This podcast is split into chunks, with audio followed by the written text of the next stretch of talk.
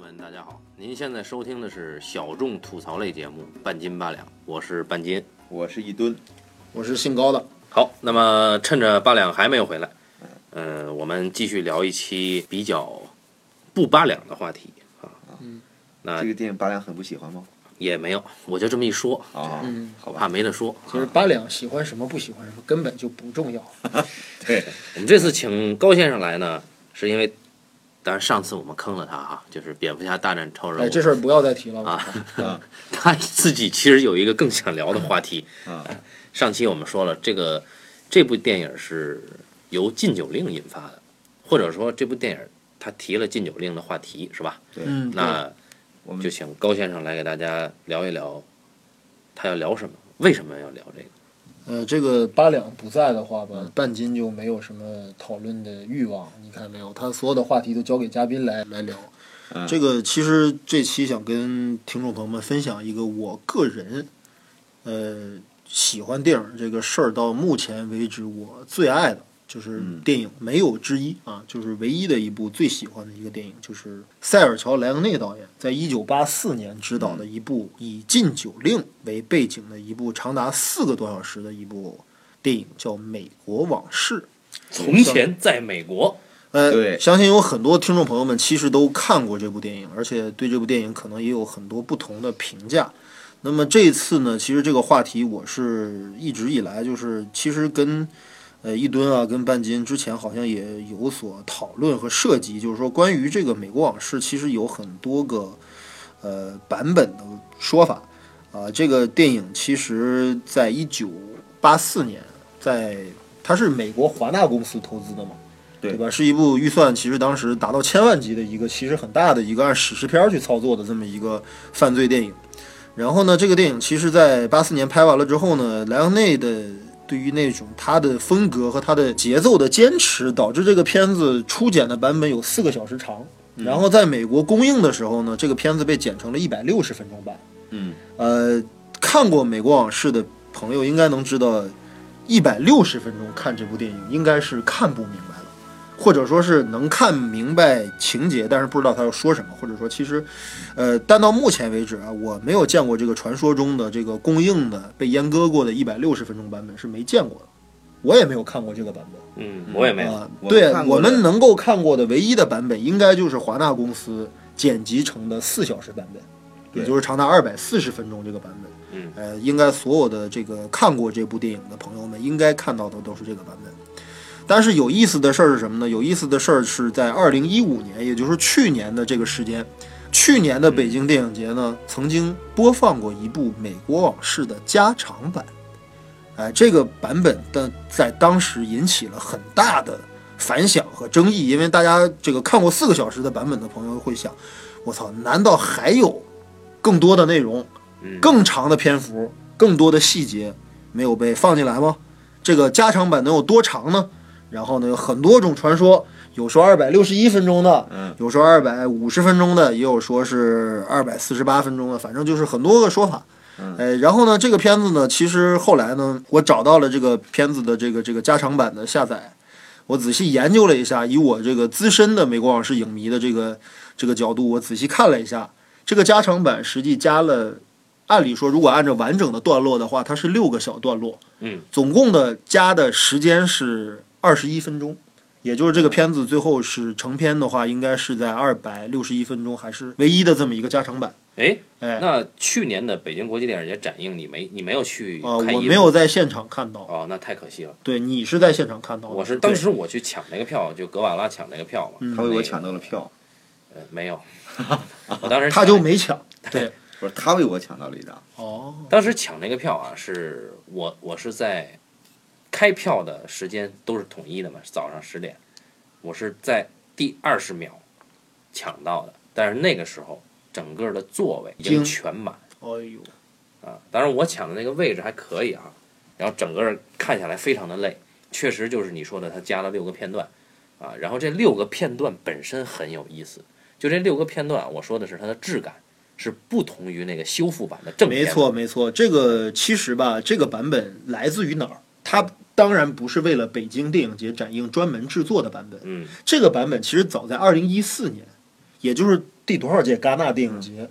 哎，这个加长版曾经作为开幕影片或者是展映影片之一，在戛纳首先放映过。嗯，嗯北京电影节放映的就是这个版本，没有更长的版本了。更短的版本我刚才说过，当年八四年在美国首映的时候，好像有过一个一百六十分钟的一个阉割的一个版本。但这个版本我觉得可能华纳公司也没有把它作为包括 DVD、包括蓝光、包括数字拷贝没有做出来过，哎，可能就没有了。啊，但是这个新的修复版，就包括半斤说到的这个新的修复版，确实存在这个问题，没有加长的片段，仍然是那四个小时原来的华纳的数字修复版。嗯，而这新加的六个片段，可能仅仅我感觉到就是进行了这个所谓的就是咱们电影制作就是把胶片这个所谓底扫，底扫了之后没有进行数字修复，嗯没有。然后之后直接放出来了。所以当时看这个质感，就相当于什么呢？我们看《老星战》哈，嗯啊老星战》那个 Luke，他在看那个莱娅公主求救的那段视频的时候哈，是那个质感，画面质感是那样 的，你知道吧？对，对。然后呢，对啊，就是这经过这个电影技术修复之后和没修复的一个重要的差别。加长的这个六六个段落，画面极度灰暗对，啊、然后呢，那个画质反正特别粗糙啊，说白了就特别粗糙。嗯，呃，光比啊、颜色啊和对之前是的是原始版本完全不接。是录像带的感觉。所以导致了我们特别容易就识别出了这六个片段。哎哎，这个关于这六个片段，这是我今天特别想跟听众朋友们分享的啊。然后呢，这个我们是直接切题呢，还是两位有一些我想这别样的话题可以加进来？我哎想这样，既然你你说了，这是你个人观影史上的第一对，啊啊，，而且是绝无就是没没有可比性的没有啊之一，没有呃之没有最之一的最爱。对，那呃，因为我相信我们这个节目的听众朋友们，应该有不少人没有看过《美国往事》这个片子。那我设为有有至少有一三分之一的人，那你要首先要先给大家简单的概括一下这个影片的故事。哎，好的，虽然是一个四个小时的电影，这个电影其实的情节并不复杂。对，它是根据美国的一个犯罪分子，就是真实的一个人物的一个回忆录式的一个小说改编的。嗯，这个小说叫《The Who's》，就是直译过来就是流氓，嗯哎，地痞流氓，就这么一个作品。那么莱昂内大家都知道，就我们之前的节目，我讲西部片的时候，单独也说到说到过这位导演是一个意大利籍的一个导演啊。这一这个人一生呢，以拍西部片为主，还真没拍过什么太多其他类型的电影。所以说，《美国往事》在他的创作历程当中也是，呃，一个艺术啊，不管是时长还是题材，还是它的内容，都是一个莱昂内的一个绝无仅有的一个作品。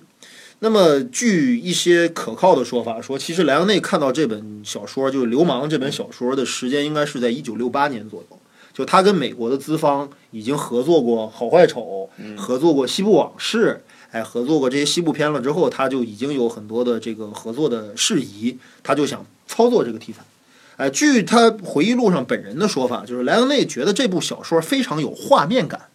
这可能是一个职业导演或者是一个成熟的导演他对一个作品的理解。就是这个《The Who's》这个小说，我收了一个版本。呃，在国内其实大家要感兴趣，在亚马逊可以买到哎，这部他小说的英文版。他推销给我，我也收了一个，现在我都没看过。对，因为是英文版，我们这些英语学渣是很难把这部小说读完的。不过我个把读了一些章节，我发现这部小说还真的很有画面感。嗯，啊、或者说它有画面感，但是那种画面感显得非常的简简单或者简陋。呃，呃是这样，就英文的小说吧，普遍的都比较有画面感。你是只看过这一部英文小说是吗？呃，我看过《冰与火之歌》啊你看过 啊，对吧？哎，对吧？我看的我是当然原版中文原版，版对，就是画面感很强。但是呢，我觉得小说的质感呢，跟莱昂内处理这个题材的时候的手法可能不太嗯一样。他大约讲了一个什么事儿呢？就是这个小说作者，他是一个生长在纽约的犹太移民区的一个小混嗯混，从小游手好闲，不务正业，不念书，混社会。嗯然后呢，他在他十多岁的时候，这个社区搬来了一个新的一个住户，叫 Max。原著里边就叫这个 Max 是吧？呃，原著里面对就叫嗯 Max，、嗯，对，然后他叫马克西米利安。究竟这个人物的真实真实姓名是不是跟这个人物真实的那个人物是一样的，我不得而知啊。但是就是他可能用了化名。那么这个 Max 跟这个主角，就是我们的这个主角的名字外号叫 Noodles，、他其实也有真实的名字叫 David Arison，对吧？大卫·阿里森好像是这么一个名字。那么这两个人物结成了莫逆之交。嗯，然后他们就在这个对，然后同时他们这个小帮派里面还有几个小小混混，对，跟他们一起玩儿。嗯当然这个是斜眼儿啊呃，Noodles 跟 Max 他们是这个这个小帮会的，嗯他们这个小组织里面的大当家和二当家，或者说分不出来，哎，不相伯仲，像宋江和卢俊义这样的关系，嗯对吧？然后呢，他们两个人就是这个小帮派，就在这个纽约的这个犹太区，哎，做着很多违法的生意，嗯，哎，帮着这个老大收保护费啊，嗯然后抢别人地盘啊，打架斗殴啊，这个设计陷害这个这个一直监监控他们的警察呀，哎，就这么混起来了。嗯，然后呢，就在他们还未成年的时候，十多岁的时候，这个 Noodles 因为他们这个小帮会跟一个成年人操控的一个大帮会在利益上有冲突，嗯他们收了不该收的保护费，明明这笔钱应该是那个成年人的帮会应该收的钱，结果他们这帮小孩子、小屁孩儿把这个钱据为己有，嗯导致了这个大帮会的这个这个 boss 或者说这个地头蛇要铲除掉这帮年轻人。结果就在一次街头斗殴的过程当中，他们这个团队当中最小的也是最可爱的那个孩子死了，被这个这个成年人刺死了。嗯然后呢，性情中人的 Noodles，也就故事的主人公，他呢愤怒之下，也用自己的刀捅死了这个成年人，哎，然后呢，结果就因此而入狱，一入狱就是十年的时光，哎，他一直在监狱里待着。嗯以 Max 为首的那帮在外面的兄弟们，还在继续经营着他们的生意，嗯而且这个生意越做越大，就赶上了一个我们上次提到蝙蝠侠的时候提到的一个重要的美国的历史时期，就是禁酒令时期。它是一九二零年美国第十八宪法修正案颁布的一条明令禁止这个国家禁止贩售、销售私酒的这么一条法令。你只要喝实际酒上犯法，对，只要喝酒就犯法，卖酒犯更大的法。对，本来这个法律提出来的时候的目的是为了能够肃清这个社会的一些不良的一些势力，能够让这个社会风气变得更好，能够让这个这个男人都好好工作，对吧？女人不要放纵自己，对吧？实际是一个清教徒提出的一个很保守的一个改良社会风气的一个法案。结果没想到禁酒令出台了之后呢，这个社会风气变得更坏。哎，在美国六十年代活跃的大帮会都是在这个时期参与了私酒的贩卖、销售以及制作，成为了首屈一指的大商人。嗯，插播一哎句，关于这个背景呢，可以看 HBO 的良心作品剧集啊，《大西洋帝国》。对，大西洋帝国全景式的展现了这一个时期继续美国禁酒令时期的这些所谓的大佬们的生活。但是我们这里面讲的这个美国往事里面，这个犹太人小帮会是在这个大潮之下的一个小组织。嗯，那么呢，十年之后，已经成年的 Noodles 被从监狱里放了出来之后，他发现几个兄弟们，尤其 Max，大家已经飞黄腾达，嗯已经以贩私酒、卖私酒成立了自己的大帮会，已经有了武器，已经有了地下的酒厂，已经有了很完善、很完善的一整套的系统。那么成成年了之后的 Noodles 回来了之后呢，Noodles 这个人呢，看到了这个这个兄弟们之后，他也无事可做，只能继续跟着帮会去发展他们的事业。那么在这个时候呢，成年之后的 Max 变了。Max 从小就是一个桀骜不驯的一个他妈的领袖野人物野心勃勃的这么一个男孩儿。那么长大了之后，他的野心更加膨胀。Noodles 加盟了之后，Noodles 很快就发现自己跟 Max 在经营的理念上有很大的不同。Noodles 还想小本经营，还想像当年的小时候一样做点小生意，挣点小钱，兄弟们开心就好了。他就是这样一个人，嗯这一生他也没有改变自己。而 Max 一直想做大，Max 开始杀人，开始杀人越货，开始吃了东家吃西家，干了所有所有违背天良人伦的事儿，到最后在最大的一笔是这个这个生意上，两个人产生了冲突，Max 决定跟一伙儿由政府呃把控的这么一伙儿势力去去合作，而 Noodles 则觉得政府的人不可靠，所以他们在这笔生意上产生了根本的冲突。可这个时候，Max 突然跟 Noodles 提出了一个特别特别令他匪夷所思的计划。Max 说：“好，我们这票我们要干一票大的。你不喜欢打砸抢吗？你不喜欢小混混式的这种方法吗？好，我们去抢联邦储备银行，我们干一票大的，去抢银行。而且是美国的联邦储备银行，对，你是这里这里有个背景哈，是那个禁酒令要结束了，对，对他们必须要对转型这个了嗯时，代背景很重要。禁酒令如如果一旦结束，他们的私酒生意将不再维系下去，因为对贩酒已经合法，对那么你们贩私酒对就已经赚不到钱了，对因为酒已经成为了合法商品。那在这种情况下，怎么样才能维护帮派的未来的利益？Noodles 的想法和 Max 的想法产生了冲突。嗯，Max 决定去抢联邦储备银行，在 Noodles 眼里是一个自杀式的计划，有去无回。嗯，所以在最后的关头，他决定拨通了警察局的电话，把兄弟的这次计划完完整整的向警局和盘托出，为了制止兄弟的疯狂，为了能够把这场自杀式的抢银行计划在萌芽当中被扼杀住。嗯，结果没想到，Noodles 的这套报警电话拨出去之后，除他之外的三个兄弟均惨死于这场抢劫行动。就是说他本来已经下定决心，就是我做叛徒，做鼠辈，对，出卖朋友，嗯，为了但是我为了为了能够让他们不死，对把他们关在监狱哎里边儿，大不了我当年进去十年，你们等我；这回你们仨进去十年，我等你们。对他自己其实也想跟他们一块儿进去的，对但是在他在即将出发的时候，他自己被 Max 给打晕了，导对致他自己错过了这次行动。结果当他再抵达抢劫现场的时候，他发现自己最喜欢的三个兄弟全部失衡当场，尤其麦克斯死的非常惨，对，脸已经被烧成了焦炭，完全认不出来了。嗯，那么 Noodles 在面对了三个兄弟的死亡之后，内心上受到了很大的伤害和刺激。对，结果就在这个时候，他也被莫名其妙的势力追杀，嗯，所以不得不离开纽约。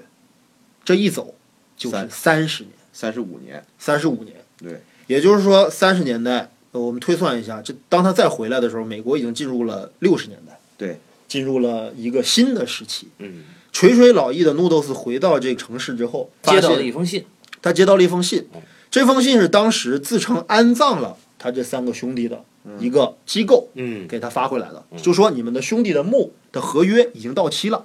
你是他们指定的唯一的这个监护人，你要回来了之后来续租这个墓地，以这个名义被叫回来了之后，呃，Noodles 会发现，原来当年的事情不像他想的那么简单，当年的三个兄弟为首的那个 Max 并没有死去。而是摇身一变成为了一个当地的，就是纽约市的一个什么财政部的一个什么部长，贝利部长，对吧？这个贝利部长出现在电视上的时候，Noodles 就认出了这个贝利部长的真身，也就是就是当年伪装死亡的兄弟 Max。嗯，没想到 Max 可能设了一个计谋，将这些他认为视为拖油瓶、视为他事业累赘的这些小混混兄弟们，想出了一个抢劫的计划，让兄弟们集体赴死，这样他可以洗白自己的身份，到最后摇身一变成为了一个政府的官僚，成为了一个合法的商人。而且他自己独吞了兄弟们共同赚赚的钱。对，这个细节也非常重要，一会儿我们会谈到这个事儿。对，那么感觉人生已经被欺骗，抱着已经负罪之心，在外逃亡三十五年的 Noodles 再次见到了也同样垂垂老矣的 Max 的时候，Max 告诉他了一件事情，就是说我现在已经在接受政府的调查，我干了太多的事儿，拿了赚了太多的黑心钱，也杀了人。而且我还占有了你当年的女神，对，嗯啊，这是一条很重要的线索，一会儿我们会说到这个事儿啊。就是 Noodles 从小就有一个心仪的女神，跟他们在社区里一块儿长大的一个女孩叫 Debra。然后呢，在这个电影当中呢，这个 Noodles 对 Debra 的爱一直都是死矢志不渝的，对啊，不可泯灭的一种爱。但是没想到，在时隔多年之后，这个 Debra 居然成了 Max 的情妇。反正就是人生啊，财富、女人，甚至信仰。还有蛾子，啊，还有儿子，对儿子这个问题，一会儿我们再讨论一下。对，这些所有所有本该属于他的一切，都被他的所谓的兄弟朋友 Max 所夺走的时候，Max 最后告诉 Noodles：“OK，、这世界上只有一个人可以杀我，不是政府那帮混蛋，不是那帮伪君子，就是你，因为我夺走了你的一切的东西，所以 OK，兄弟，给你一把枪，请你痛快的把我结束掉吧，对吧？”在这个时候，Noodles 居然决定放过他的这个老友。一个人孤零零地离开了 Max 的住宅嗯， ，Max 的豪宅，贝利部长的豪宅。贝利部长最后在目送走 Noodles 之后，一个人跳进了一个垃圾车里面，垃圾粉碎车，垃圾粉碎车之后，成为了一团，肉泥，对，成为了一团，这是一个化为灰烬，这是一个未解之烟谜。消云散。对啊 OK，结束了。这就是四个小时的美国往事能够给我们提供的一个，其实从剧情层面的一个完整的这么一套东西。但这个电影其实原本，呃具备的力量或者他探讨的东西远不止于这个四个小时的剧情这么简单啊。其只实是跟大我家这个复述了一遍好，赶紧歇会儿吧。啊，口干舌燥啊。因为就是听完你讲述之后，如果说我没有看过这个电影的话，我觉得这个东西完全算不上是美国往事，只能算是一个叫面条往事的 noodles 往事，哎，个人完传全是记是 noodles 自己的一个故事，嗯，对对吧？但是呢，它居然起名叫《美国往事》，而且你看完的时候，你觉得确实是一个史实电影，是讲的一个美国的一个事儿，它为什么会有这么大的力量？嗯，嗯，因为刚才我在跟半斤在讨论的时候，我们入电影学院之前的时候，大家知道好莱坞有一个另外一个更为著名的，呃，更为广为人知的一个黑帮片系列叫《教父》。对，对，因为我们曾经拿《教父》系列和《美国往事》做过比较，嗯，而且在就是在一段时间的时候，我们普遍更喜欢《教父》一些。嗯，到现在，我为了聊这节目，我再看一遍《美国往事》的时候，我是个人认为，《美国往事》比《教父》是要高级太多了。嗯，我是觉着它超越《教父》太多了。但刚才我跟曼宁讨论的时候，就曼宁还是更喜欢《教父二》一些，这肯定是分两派的。半斤能表达一下对美国往事的看法吗？美国往事是这样的啊，就是刚才老高说，美国往事在他的观影序列里是排第一的。我呢，所有观影序列里，就是只有第一的是西部往 事。对，我们聊西部片的时候，他说对对对对对。情。对，然后美国往事呢，我个人很认同这个片子本身是很伟大的，嗯但是呢，嗯但是我不认同这个主人公的情感，就是说这个 Noodles 对 Max 的这个情感，我自始至终无法代入。相比而言啊，其实是没有可比性的啊。但是你既然提了这个问题，我为什么更喜欢《教父二》？因为他的那个家庭情感能够扯到我的心头。因为我们都知道，在你不断的学习电影从业以后，你不断的学习电影的过程中，你的观影十佳所谓的啊，是肯定会变的。对对，但是《教父二》始终在这个前十名里面。它当然它，它的序列现在越来越靠后啊， 但是它还没有出去，在我的这个前十名里， 哎，但是《美国往事》始终没能进入到前十，我都连前十都没有。对，连前十都没有那。这点上我俩有很多分歧，因为这个有有有一个很大的分歧，就是说我说美国往事是 number one，嗯是迄今为止的唯一 number one。我也看了，从爱上电影那天起看了大量的电影，到了今天为止之后，这个片子仍然在我的序列里面毫无动摇，不可撼动。而且我看这个电影的时间其实还很小，嗯我当时才十八岁，我记得啊，我第一次看美国电《美国往事》的时间是十八岁，我就为这个电影所着迷。嗯，这么多年呢，反复在各种场合下看了很多很多次，嗯，我还是很喜欢这部电影。这个有个背景哈、哎就是我们三个人啊，因为大家知道豆瓣儿啊有一个共同喜好这个这个序列，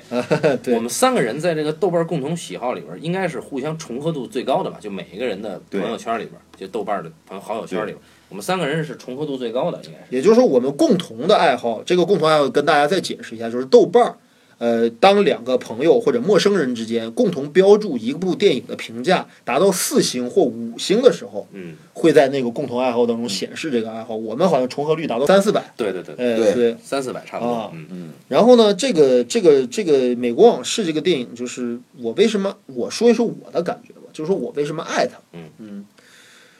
其实这个电影很明显的，它分为了三个部分，嗯就是从时间序列上，它分成了三个部分，分别是 Noodles 的少年、嗯他的青年和他的老年。嗯这三个板块的故事，嗯就莱昂内用一些电影的叙事技巧啊，嗯嗯什么插叙、转叙、倒叙啊，什么乱七八糟，对吧？嗯给它纠合在一起，成为了三个其实在叙事上独立的有机的整体。嗯，每一个部分的故事相对是独立的，嗯啊、但是整合到一起了之后，它形成了面条的一生或者面条的往事，嗯对吧？那么我最开始看到这个故事的时候，我最爱的是他的童年或者是他的少年段落。啊，啊哎，因为我我作为一个男孩儿，对吧？我觉得这个电影里面讲讲了一个男人的一生，嗯讲了一个男人对这个世界所有美好的愿望，嗯和这些愿望在某一刻破碎的那种幻灭感。嗯哎，他的坚守，他面对世界的方式，我觉得我从面条身上找到了我的影子。嗯我认同他对于友情的坚守，嗯，我认同他对于爱情的坚守，我认同于他对于自我价值的实现方式，嗯，我也认同他的价值观和他的善恶观。嗯那么就这么一个人物，哎，我找到了我的共鸣，所以我最爱看的是幼年的段落，不管是他跟哥儿几个、小哥儿几个，对吧？啊，打架斗殴啊，嗯啊，那个那个收保护费啊，对不对啊？然后妄图在少年时代那种想征服世界的那种可笑的那种幼稚的理想啊，嗯还是他对他心中那个女神，呃，无所不用其极，或者说是怎么说呢，就是永远也割舍不掉的一种爱。就是就是第一次我印印象最深的就是当这个电影，这个这个 Noo- Noodles 他老年的 Noodles 回到了当年，就是 Deborah 他的女神是有一个哥哥的、嗯 d e b o r a h 有一个哥哥叫胖子，叫叫 Fat Mo Morty 还叫什么，就是肥莫莫胖子，对肥莫。对吧？肥莫还很老啊，也已经很老了，然后也也垂垂老矣，还经营那家破酒店，对吧？Noodles 回来了之后，他发现找到了在卫生间，就是厕所里面，嗯他一直偷窥 Debra 的那个小窗口，嗯，揭掉了一个木条了之后，他看到了这个这这个这个小窗口就像一个时间的一个漩涡，把它吸了进去，转场了，然后你会看到，你会特别想说，OK，你特别想看这个女孩看一辈子嗯，那是你心里面最美好的东西。我不知道两位心里面是不是有这样的画面，或者说是就在我们还对这个世界抱有着一点点啊童年时代的或者说理想的时候的那个最美的画面，你希望永远也不扔下或者永远也不失去的那个东西。哎，他哎就是老高分三段的，其实其实特别清楚这这个三段的想法。我自始至终啊，嗯我只认同一段，就是他老年的这一段，就是他是唯一能够打动我情感上能够打动我的这一段。就是说，两处是最能最能让我感动的，一处是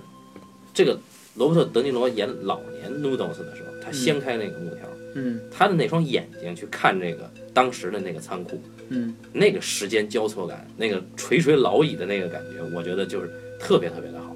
然后还有一处就是，这个 Noodles 从这个火车站嗯离站和进站是一个转场，嗯，当时用的是 Yesterday 的那个旋律，对，用的是莫里康尼大神，对吧？嗯写的音乐和这个这个 Yesterday 就是 Beatles 的对成这个名曲，他用的哎是其中只有那一小段的旋律，那个时候是是应该是抓住了我。然后后面就是包括童年的和青年的，我都不是很喜欢。嗯所以我就是对于对于这三段，我就第一段是是我最爱的。我觉得我不是我不是想在这个时候去纠正，或者是想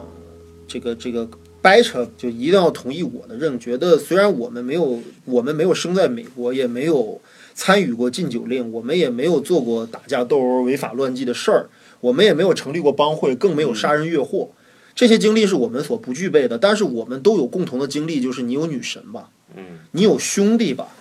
你有曾经相濡以沫，或者说是曾经携手要改造这个世界，最终却离去的朋友吧，或者说说的再严重一点的话，你有失去过的朋友。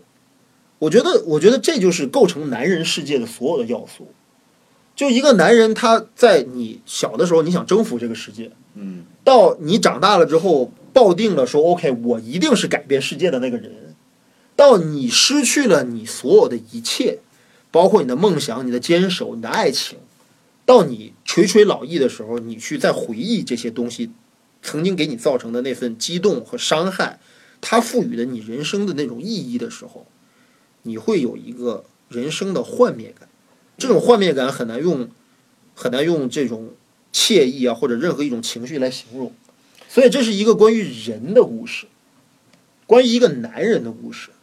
哎，我觉得，我觉得这是他伟大的地方。至于说他的外表的意义，或者说他更深层次的关于美国梦的这种诠释，我觉得一会儿我们可以再聊一聊这个问题。对就是刚才说到，就是他偷窥那个 Deborah 那个那个情节，嗯，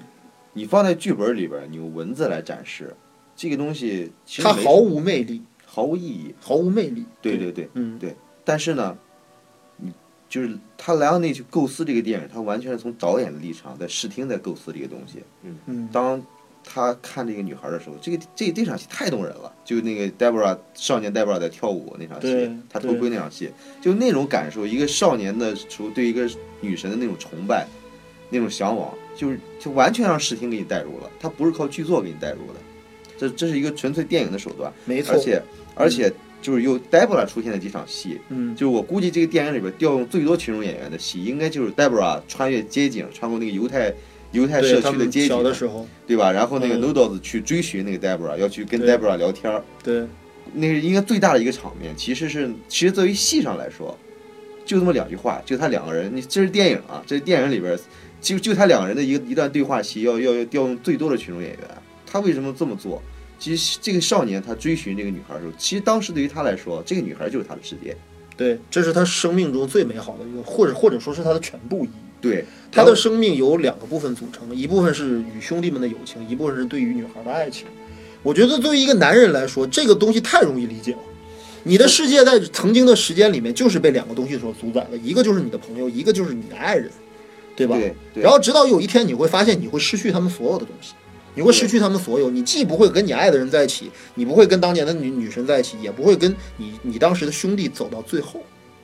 对，哎，我觉得，我觉得如果说《美国往事》这个片子有人质疑它狭隘，或者质疑它呃可能题材没有嗯我们想象的有那么高的那么伟大的意义的唯一的一个理由，我觉得它可能是一个确实是有一点偏于男性的一个试点的故事，它并没有很好的展示或者诠释女性。哎，因为这个这个事情还有一个小插曲啊，就是一九八四年《美国往事》在美国首映的时候，这个片子之所以被质疑，主要第一个原因是因为莱昂内的片长嗯有点太超时了，嗯，被剪成了一百六十分钟，语言不详。还有一个最重要的原因就是在八十年代的时候，当时美国的女权运动也是，哎，轰轰烈烈的一个时代啊，嗯很多女性观众啊、女性评委啊，包括很多很多的女性电影评论者，看完这部电影之后非常非常的愤怒，因为这个电影里面充斥着对于女性形象的嗯，污蔑，或者说是嘲讽，或者说是破坏，对吧？这里面出现的角色，不管是 Deborah 嗯还是 Max 的情人 Carol，对吧？Carol 嗯还是还是他们小的时候那个肥 妞，对不对？那个那个那个佩，吉佩对吉，呃，没有一个是什么好女人，也没有一个女人是独立自主的善良的 女性，通通是婊子啊，绿茶婊啊，对吧？纯婊子啊，或者小婊子啊，哎对吧？你你你他妈一个电 影当中，一个大 gay 片儿，一个大男人电影里面充满了女，充满了都是当婊子的女人，所以说被尤其女是权主义者质疑这个事儿，我也无话可说。就哎 Deborah 这个这个这个形象太厉害了，她是女神跟婊子的完美结合。这么一回事儿吗？ 呃，不 是，在你的观念里，女神就是婊子是吗？在我的观念里，就是真正构成戏剧张力的女神一定是婊子，啊，那就这没就了是这就是一个纯男性视点，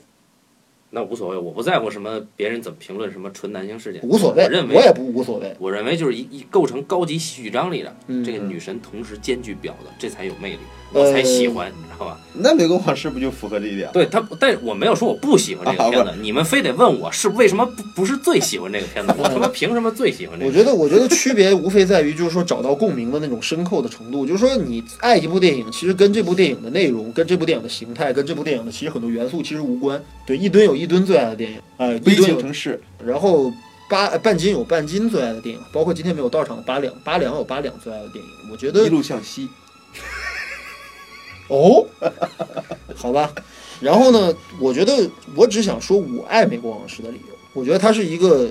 把男人的故事拍尽了的一个片子。就是说，其实你能找到的关于男人的理解，或者对于男人的理解，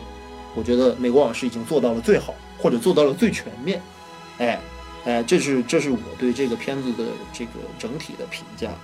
然后呢，这个我其实今天特别想跟两位探讨的，就是说关于这两个加长版本之间的对你说六个差片段异，对，这这这个是我今天想核心讨论的一个事儿，因为这六个片段啊，你先给大家简单简讲讲这六个片段补了补到哪儿，对吧？对，这个是必须得说的，也是给没有看过加长版的朋友们，其实做一下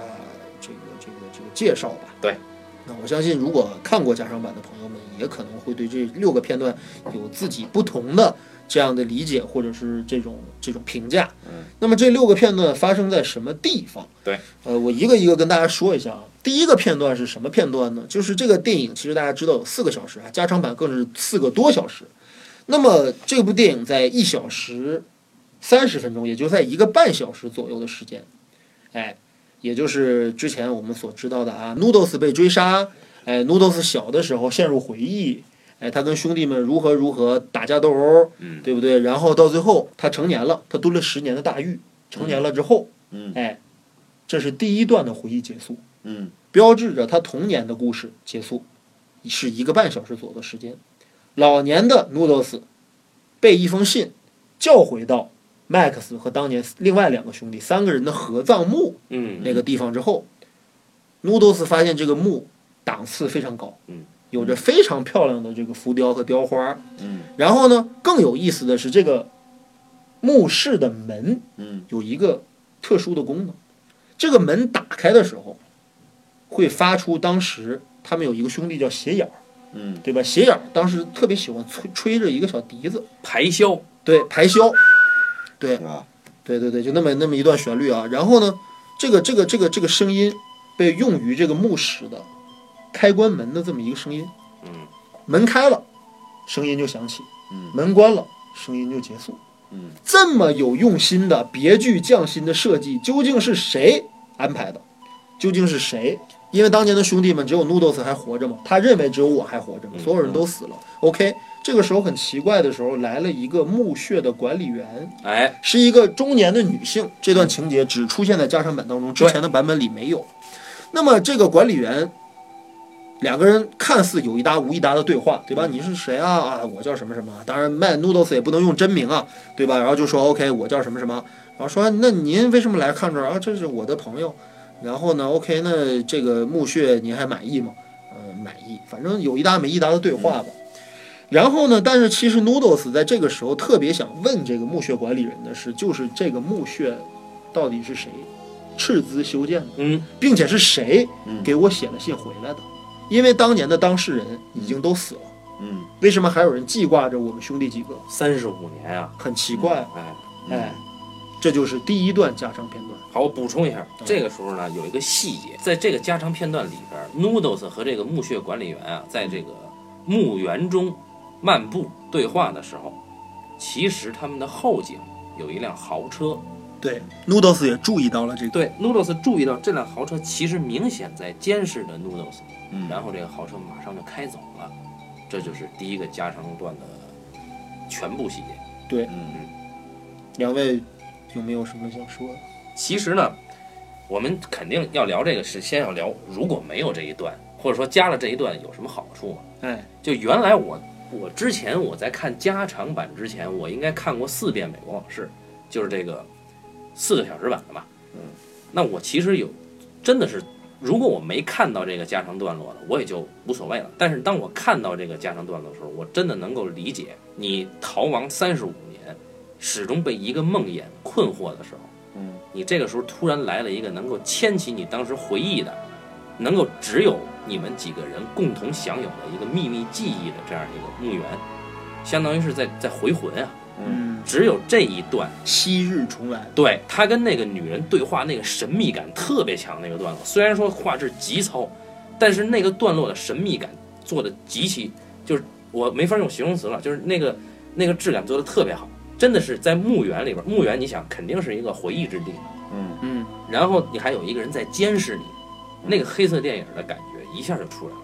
我特别欣赏这个段落，而且这也是我你现在问到这六个段落，我唯一能够记得最清楚的一个段落就是这个。没错，这个段落由于刚刚蹦出来的时候，画质跟正片的数字修复版的画质差距过大，让我也着实惊了一下，对一下变成了鬼片儿，对对对对对，对吧？那有个惊悚感罗伯特·德尼罗的脸一下陷入了无尽的黑暗之中，感觉特别像弗兰肯斯坦，对不对？就是我也很惊悚。而且当时出现的这个墓穴管理员，就是这个女演员，我还看着很脸熟，啊但对对实在想不起她演过什么。对，然后我就会特别想，这个人物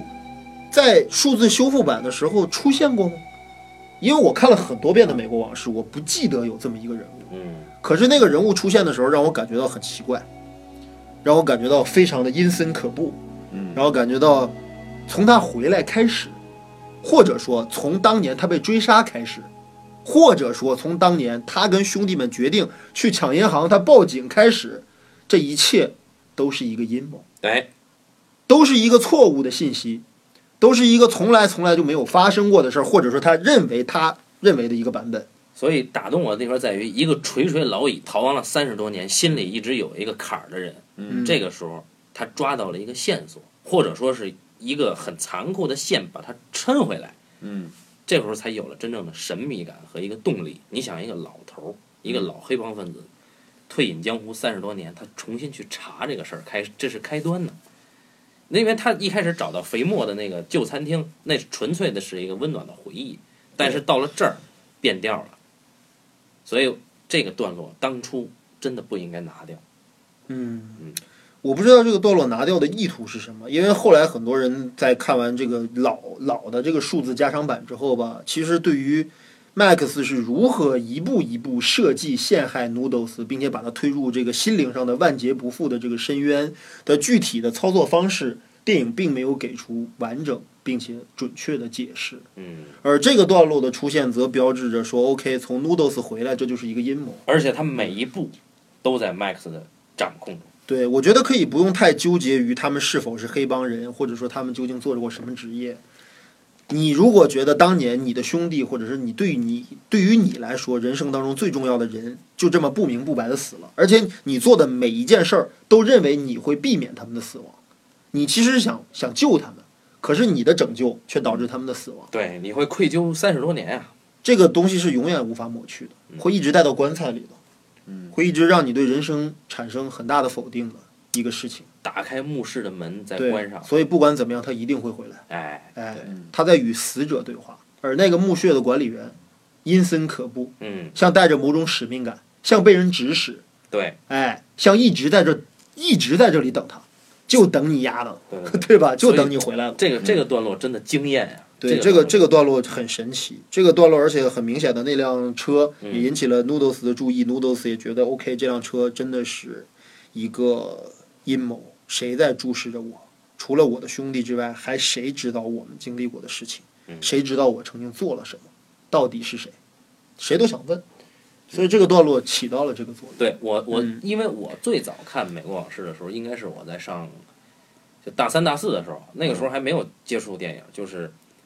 看的不明不白的，就是说这老头回来是要干嘛？嗯，没其实错，没有交代清楚。我第一遍看也没有看明白。对，对，但是如果当初有这个段落，那是就好多了，嗯，就至少在功能上就好多了。我都不说气氛上，呃，已经很难去推测，或者说已经很难，我们通过在中国这个这个这个这个地方掌握的信息来推测当年究竟是谁把这个这段戏剪掉的。但是我可以想象，说是在莱昂内，也就是一九八四年，莱昂内还在世的年代，我相信这个段落就应该是完整剪辑好的。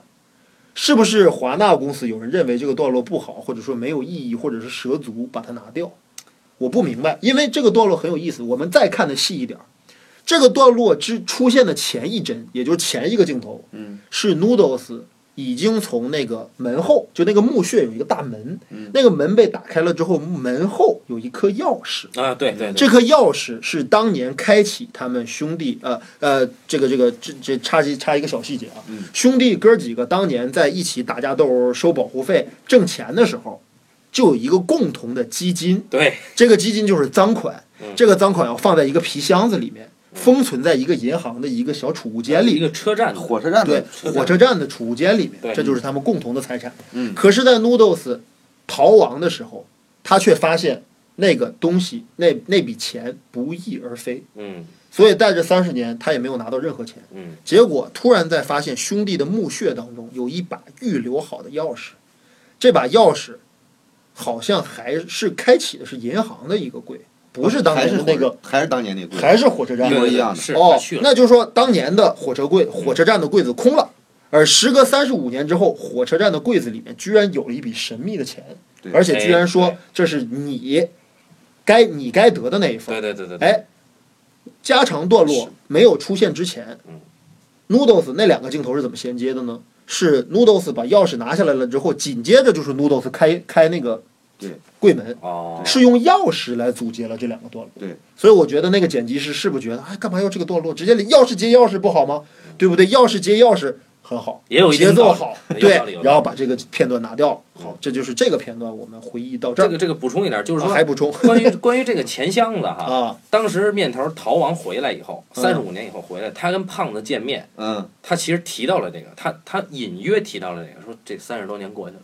你怎么还这么穷啊？而且这嗯个店店面越来越小啊。呃，这个事情得再多说一句啊，就是当年在 Noodles 被莫名的势力追杀的时候，嗯，莫胖子也被这些人打个半死。对打得半死，打得半死的原因是为了问他 Noodles 的下落，实际还是为了杀 Noodles。对，然后 Noodles 结果用自己的小聪明解决掉这几个绑匪之后，把莫胖子救下来。嗯，莫胖子就说：“OK，你可以安心的走了，因为你现在有一大笔钱了，嗯因为他手里拿着那个保险柜的钥匙。嗯，可是这把钥匙却打开了一扇空的门。嗯，箱子里只是一群废报纸。对所以说其实这三十五年以来，他一直以为是莫胖子吞了这对笔钱，因为大家之前的共识是把钥匙给莫胖子管。对对只有我们四个人凑齐的时候，嗯莫胖子才能拿出这个钥匙来。对我们四个人任何单独一个人都不能把这个拿到这个钥匙。对，但莫所胖子以说：“嗯对，你们既然只剩下那你一个了，那就把钥匙给你了。对，这笔钱就是你的。”对可 Noodles 没有拿到钱，所以他当时又着急逃亡，所以没法跟莫胖子确认这件事儿，所以他就只能认定莫胖子是你拿的。可是当他再次回到莫胖子酒馆的时候，发现这个酒馆就像时间的标本一样，在那儿他妈毫无变化，而且门客越来越少，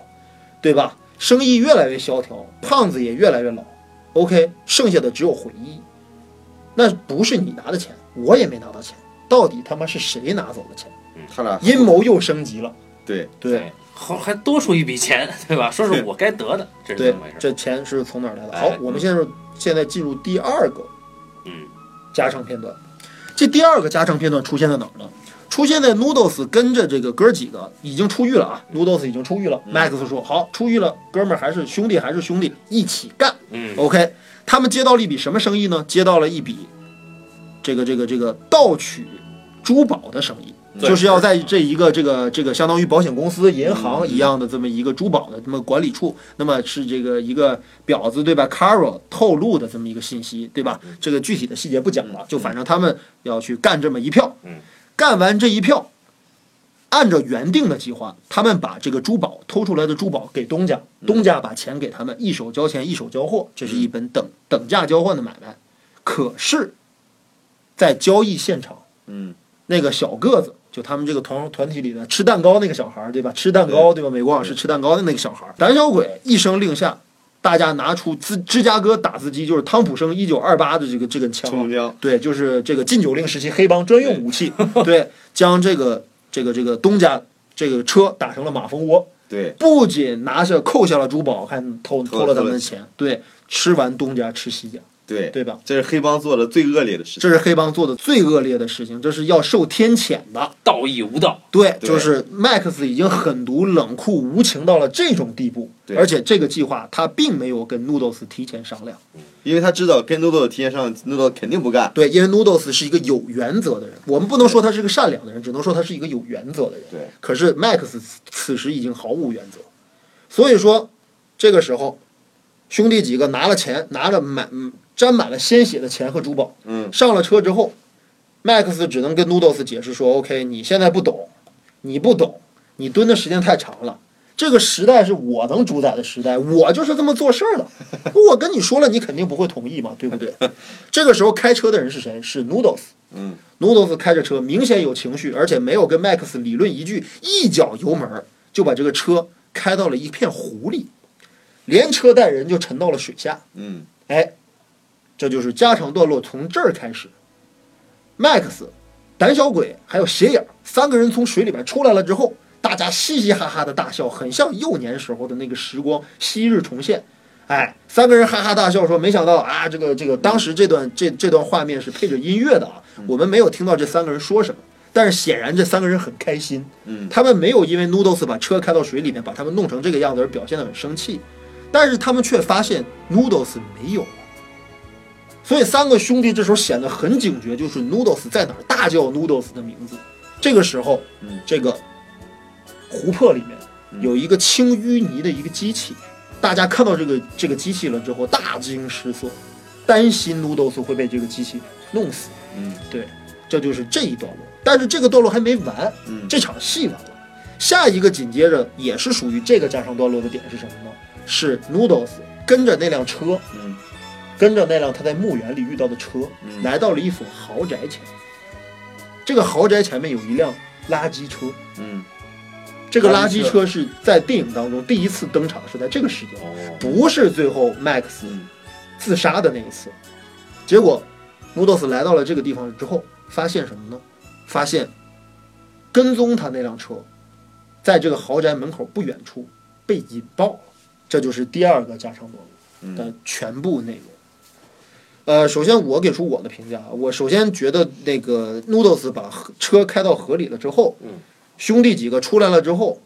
乐呵呵的叫着他的名字，嗯我特别喜欢这个段落，嗯，我也是，我极度喜欢这个段落，因为这个段落跟两个细节紧密呼应。第一个细节就是他们还在小时候的时候，嗯他们做了一笔生意，这笔生意就是 Noodles 发明的，是一个可以把当时的走私的盐沉到水里面，嗯哎，不是走私的走私的盐，酒走私的酒沉到水里面，然后用一个盐袋子把那个水把那个盐化开了之后，那个酒箱子自然而然的就飘起来了，对，就会躲开当时巡逻警察的追杀嗯。那么在这个时候呢，这个两个人第一次做完这个生意了之后，Max 和 Noodles 同时跌到了水里。嗯这个时候上岸的是谁呢？上到船上的是 Noodles，他大声的在在喊 Max 的名字，结果 Max 这个时候没了。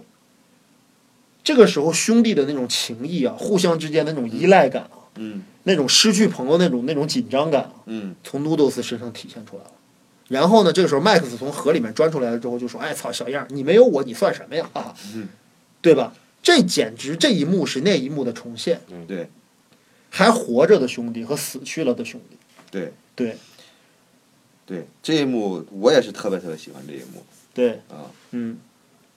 因为就是就是刚才已经说了，就是其实，在 Noodle 出狱之后，他和 Max 是第一次发生矛盾，嗯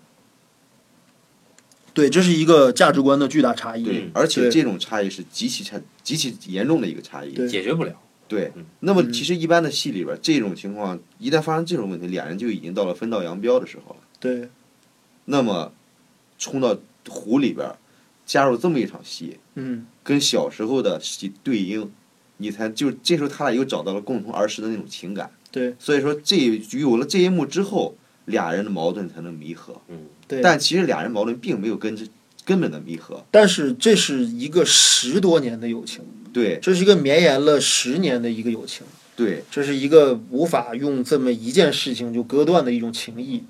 哎，谁也离不开谁。对，所以这也是电影的一个魅力，就是哦对戏到这份上已经解决不了的时候，他通过这种方式让你认可了这个事情了。所以这是一个视觉思维，对对，它非常可贵。嗯而且而且沉这淀个这个对记得这个情节这个段落最有意思的是，到最后收尾的时候是一个大特写，嗯这个大特写直接推到了。就是那个那个抓河，就是嗯清理河泥的那个挖掘机的那个抓挠的那个地方，就是嗯一坨烂兮兮的啊，一坨一坨淤泥。然后紧接着下一个镜头是垃圾车的滚轮那儿个，那个也是一坨被碾成碎渣的一坨垃圾。这两个画面又在在视觉上嗯形成了一个连接，所以莱昂内非常喜欢视觉连接感，就是他他是用视觉连接的方式去连接两个段落或者两场戏的。形象相近，对，对哎，所这以两个段落的形态，包括他们的节奏感，包括他们的声画是对位的。他特别喜欢这种方式，所以钥匙接钥匙，估计是莱昂内自己弄啊的，不是美国那个剪辑师弄的，有可能啊。呃，啊不好说他前两啊天。他他昨天刚跟莱昂内聊过，莱昂内托梦给你是吗？ 但是呢，我对于这个轻这个这个掉到水里之后的下一个段落，则表示有点费解，因为什么呢？因为我觉得，就如果说那辆车是 Max 派来监视 Noodles 的话，那为什么会在 Max 门外的地方就被炸掉？嗯，很奇怪其实我我没解对释到那这个个问地题方我倒不是很喜欢，就是车爆炸这个地方。啊。因为对，我觉得太直观了，就太阴谋了这个地方。因为车爆炸如此明显的一个阴谋，就这个地方，就典型的好莱坞的你看啊，我们做这么一个推测，就是说这个车爆炸可能是有两种可能，第一种可能就是什么呢？呃，这辆车是 Max 派人来监视 Noodles 的。嗯证明这辆车的主人是 Max，嗯开车的是 Max 的手下。嗯那么同样，这辆车爆炸了之后，我们得知爆炸死的人是一个政府的官员，嗯而且是一个即将要监视或者是要调查嗯贝利部长，也就是 Max 的一个政府官员。那么 Max 这么干是要杀人灭口。嗯不过杀人灭口有一个东西解释不了的，就是这他妈就在你家门口，嗯你就把车给引爆了，这就是你干 的呀。这个这个事情也弄得有点太招摇了吧？呃，所以其说实我觉得很其实奇怪。一会儿我想再讨论一下，其实这个电影里边所有关于 Max 的阴谋，都只露了冰山一角。对 Max 到底是怎么想的？他到底如何策划的？Max 背后有到底有没有其他势力？全都没有揭露。这个电影只是纯粹的以 No d o 的视角来讲述的，如果就是我们在看所有的好莱坞商业电影里边，这种讲述方式是几乎没有的。好莱坞的商业电影，它它肯定会有第一视角，肯定会遮蔽一些信息，但是最后所有阴谋一定会全部揭露，最后所有阴谋一定会，最后好莱坞电影一定会回归到一个全知视角上。对但是这个电影自始至终都是 No d o t 一个人的视角。嗯，如果我们看这些电影所有的所有的场景段落的话，几乎没有哪场戏里边 No d o t 是缺席的。呃，所有的片段或者所有的内容，几乎都是 Noodles 主观或者客观的一些感受。对，几乎全是 No d o 呃 t，我非常同意这个这个这个一吨的这种解释啊。一会儿我想再单独再说一点关于这个 Max 阴谋的这个事情，这也是这个影片其实没有交代清楚的事情。对对对，呃，然后对，但是但这是是嗯没必要交代清楚。其实呃，从某种程度上来说是看起来美国往事可聊的东西太多太多啊，那么我们分两期去做，